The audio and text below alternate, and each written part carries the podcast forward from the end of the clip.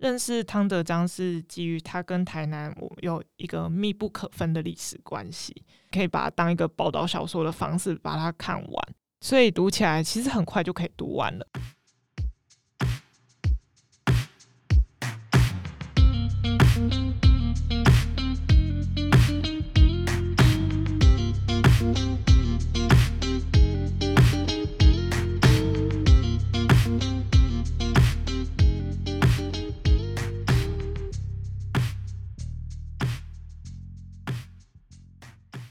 欢迎回到一本正经，我是朱伟。一本好书，今天如此，将来也如此，永不改变。我今天要来介绍一本书是，是呃有关我们台南一位很重要的历史人物汤德章律师他的个人呃生平传记，书名叫做《汤德章不该被遗忘的正义与勇气》，出版社是玉山社，作者是门田龙将。汤德章他又是在二二八不幸罹难的名运人士之一。对于很多台湾人来说，二二八应该都是一个必须要去追忆，然后理解为什么会发生这些事情的，嗯、呃，国民的课题。之所以我会这么认为，是因为。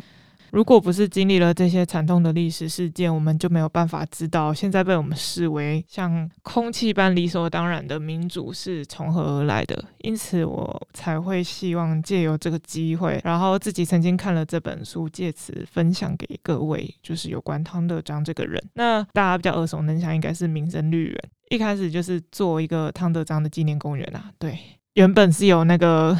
孙文的雕像、铜像，但最后被拆除了，所以他那边就算是一个比较干净的地方。那我先来讲一下谁是汤德章。汤德章理所当然，他是出生于台南，所以他就是台台湾人。他是一个混血儿，就是他爸是日本人啊，然后他妈是台南人。日本治台的时候，日治时期，然后呃，他爸是做那种。警员的工作，所以就被调派来台湾负责管理，就是当地的居民。那是在这边就是认识了汤德章的母亲，两个人才生下了汤德章这样。汤德章他因为同时也有日本人的身份，所以他又叫做新居德章或者是坂井德章。所以其实在这本书里面呢，提到坂井德章，他也就是 AKA 汤德章的意思。坂井他是汤德章父亲老家的姓氏。然后新居为什么又有新居呢？新居这个姓氏呢，根据这本书里面他写的意思是，汤德章的爸爸就是叫做坂井有章的男人来台湾的时候，为了当警察改的一个新的姓名。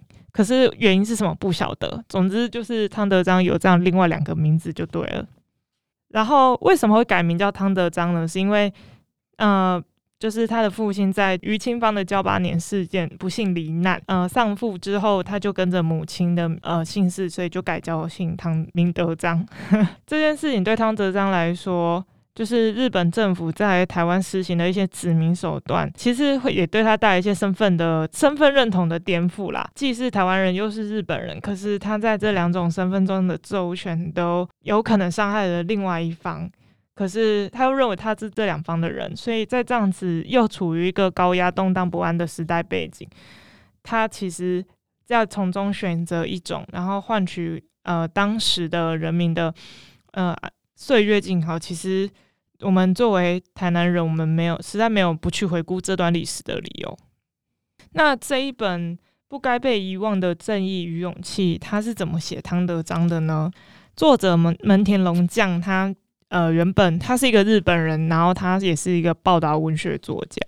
他其实写的主题还蛮广泛的，有从历史事件、社会事件这些，都是他的守备范围。在台湾，他出过像以福岛的核电厂为主的故事，或者是说，呃，丧妻的日本丈夫他去，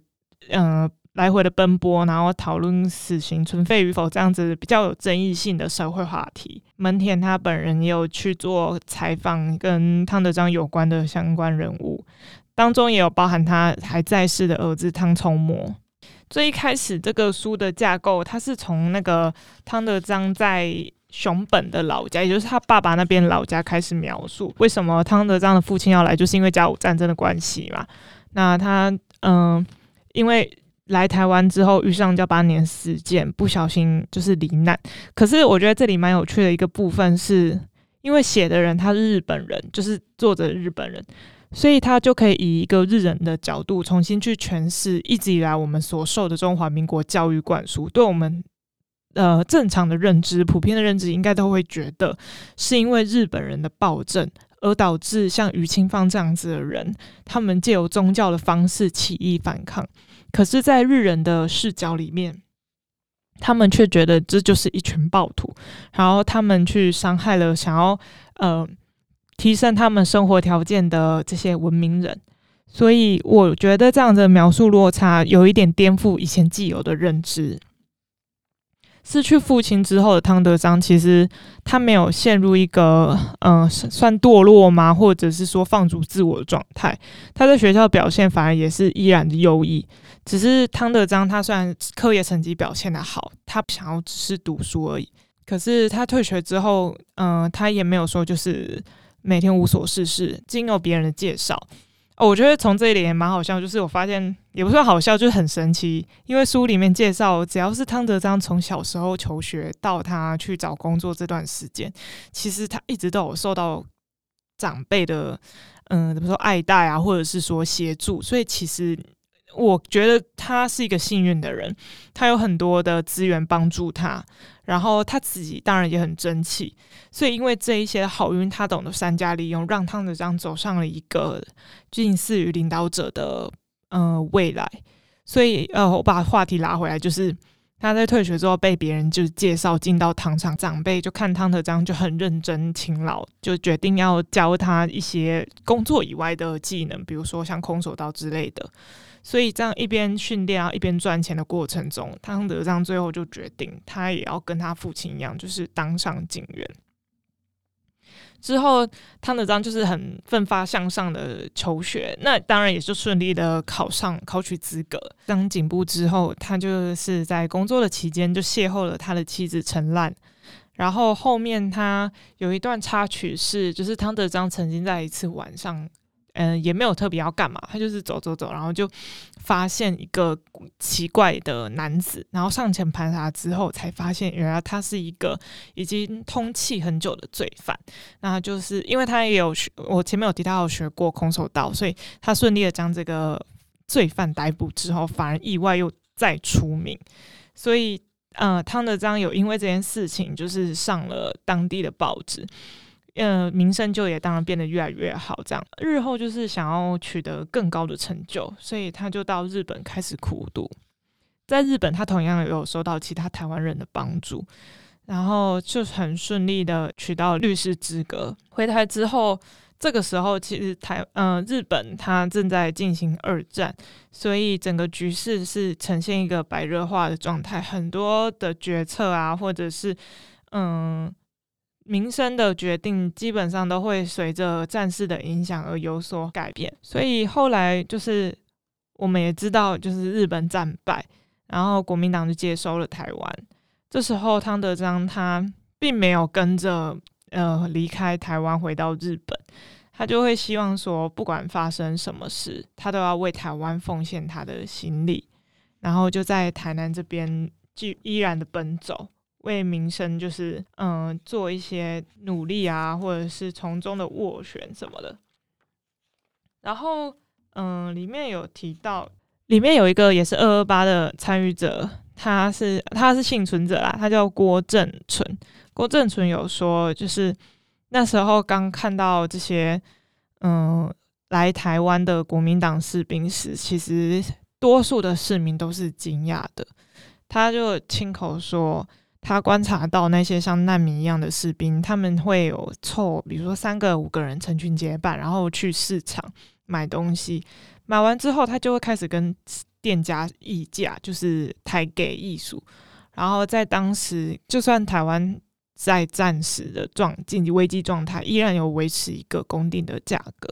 所以，就算是到中战结束的时候，也是通常这样的店家，他们是不可能接受这种抬给的行为。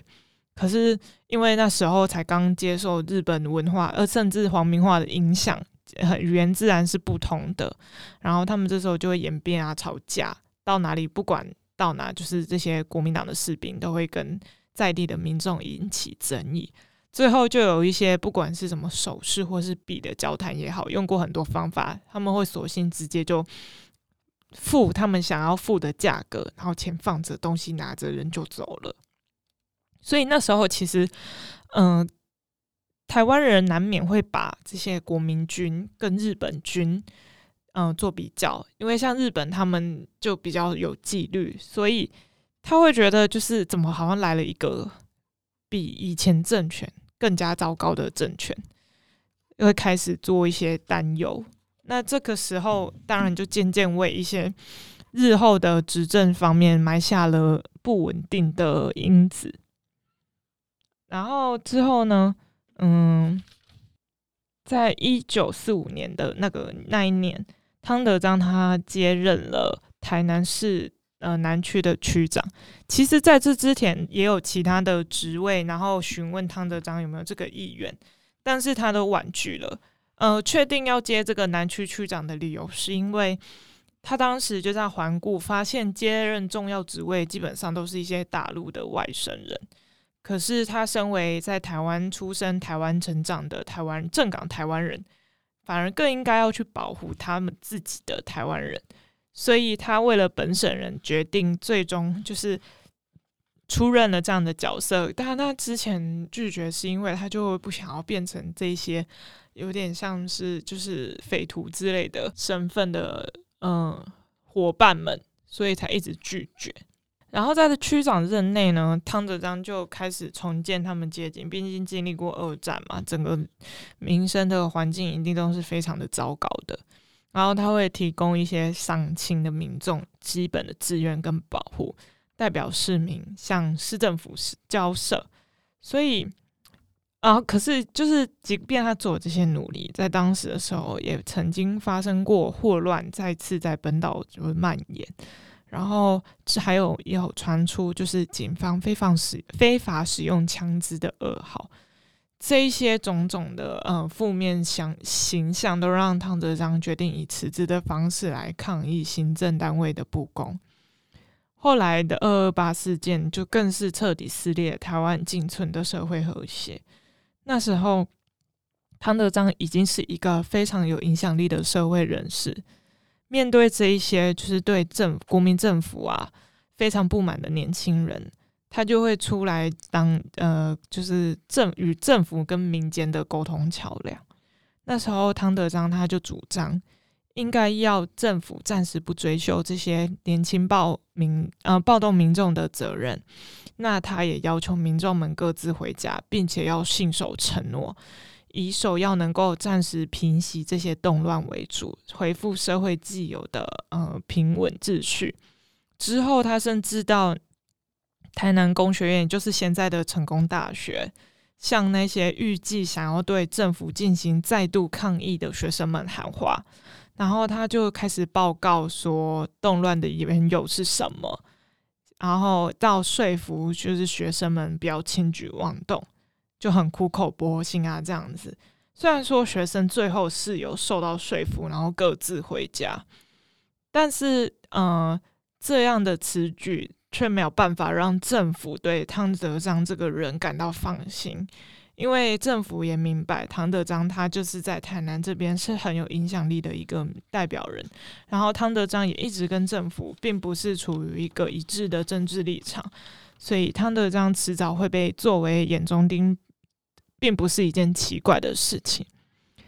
而后呢，就是陈怡他反复的欺骗，然后不不守信用，让民心对他就是失望透顶。最后，陈仪真是就是，嗯、呃，这一段就历史就有点复杂。但总之，就结果论来看，他是派了军队抢先镇压这些民众们，那些曾经付出的和谐啊努力就再也不存在了，就是都是一场空这样子。我但我觉得这边真的是一个政治上的陷害。反正汤德章他就被指控说，因为他是日本人的身份，所以呢，他有掌握日军从事叛乱行为的可能性。那这样子的不实指控，导致他被处以死刑。汤德章他就很倒霉，就是被抓到了现在的民生绿园行刑。然后，可是他就是是拒绝戴上头套的。他觉得他没有做错任何事情，他是被诬陷的。那他就在这样子所有民众众目睽睽之下，他使用他的日语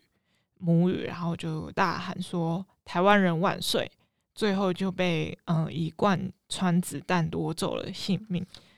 其实后面这一段行刑的过程的话，大家如果有兴趣，我非常非常推荐，可以在网络上就是搜寻二零一九在台南的一个叫做汤德章历史实境剧，只要打这样的关键字，一定会跑出来。那它里面呢，就在讲说，在反二零一九年的时候，还原当时现场。那汤饰演汤德章的演员呢，他就被呃当时饰演国民军的。呃，人们就是带上了那个处决的车子上，然后就行经整个台南市的闹区这样子。最后就是，当然也是被再度带回了那个民生绿园，周遭就围了一堆，真的是民众，他们就在看这一场戏。可是因为是演的太真，然后民众是没有被呃围绕在外面，就是他是可以很近距离的看到这一出实境剧的。然后中间有穿插有一些穿着现代衣的民呃民演员们，然后他们就有对着那个国民军大喊，就是说为什么要做这种事啊？那挑起这些纷争有什么意义？时至今日，你还想要去表达什么吗？是人都已经死了。然后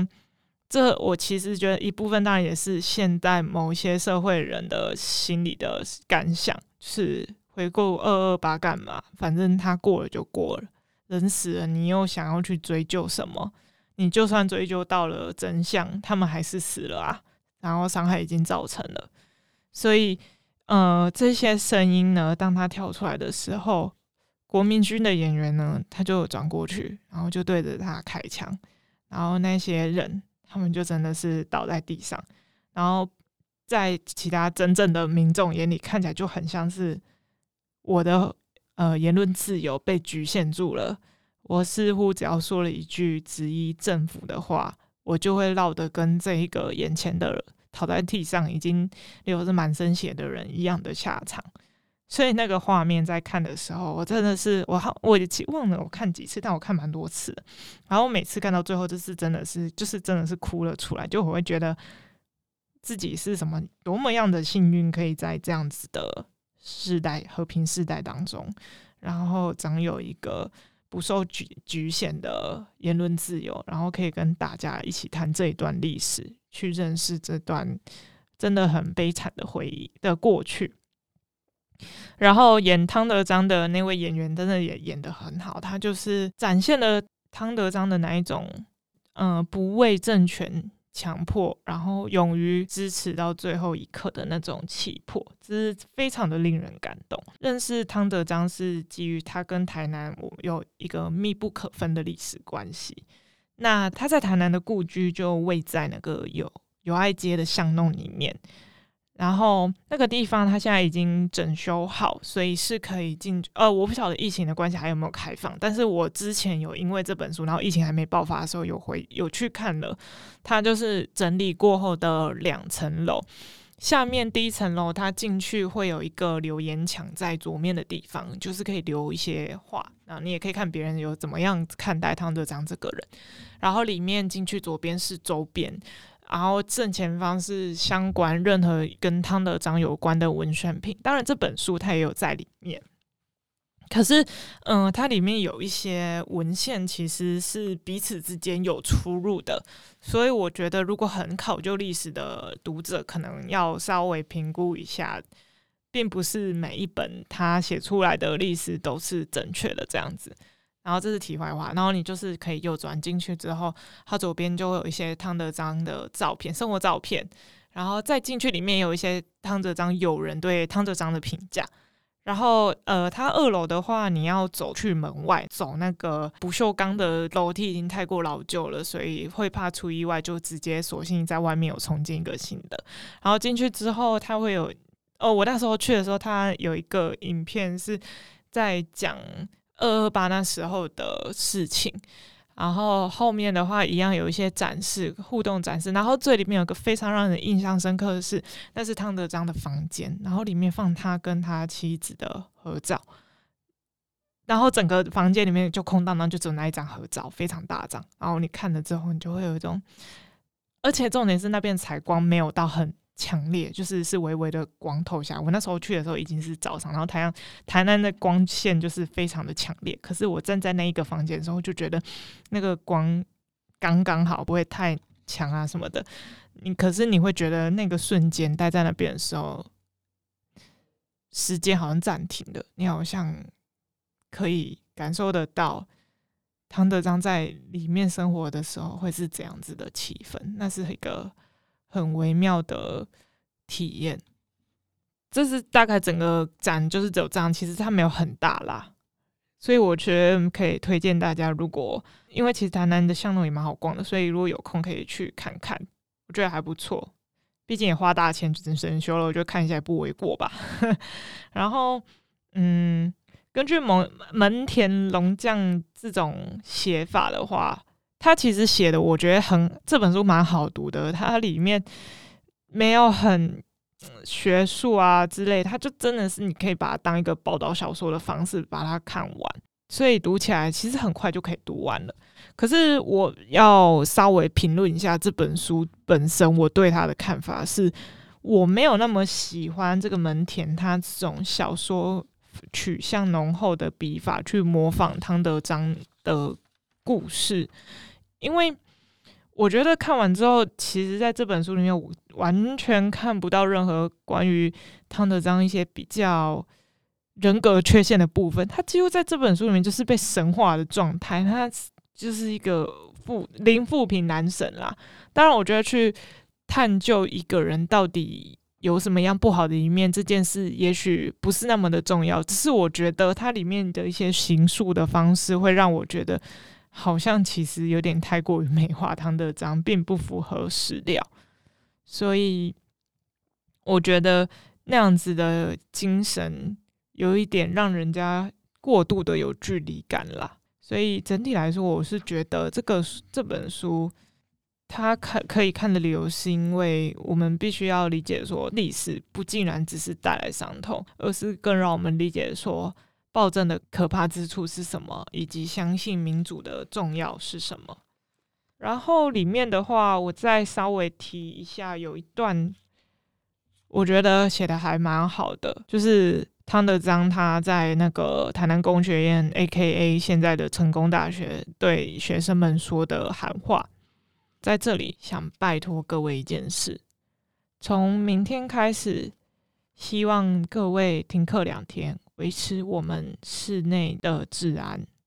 然后那个作者就说，有如慈父一般的表情和武术家的魄力，就是这种我觉得过度美化形容了。嗯、德章一面用他独特的气质压倒全场，一面向学生请求提出请求。谁会相信这竟然是一个因为疟疾而发烧的人？因为他那时候得疟疾，耐着高烧所做的演说呢？对学生们来说，这还真是意外的发展。然后后面呢，汤德章又说：“我希望能帮助你们，拜托了，请协助我。”然后后面就是 就写什么